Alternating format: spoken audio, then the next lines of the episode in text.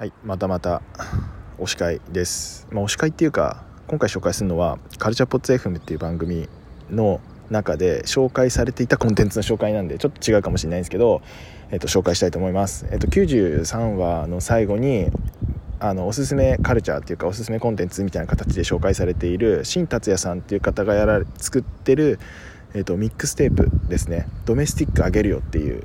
タイトルなんですけど、まあ、のロマンティックあげるようにかけてる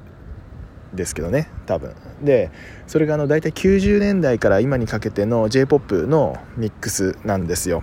でまあその90年代から今にかけてっていうともう完全に僕の、ま、学生時代とかの、ま、ど真ん中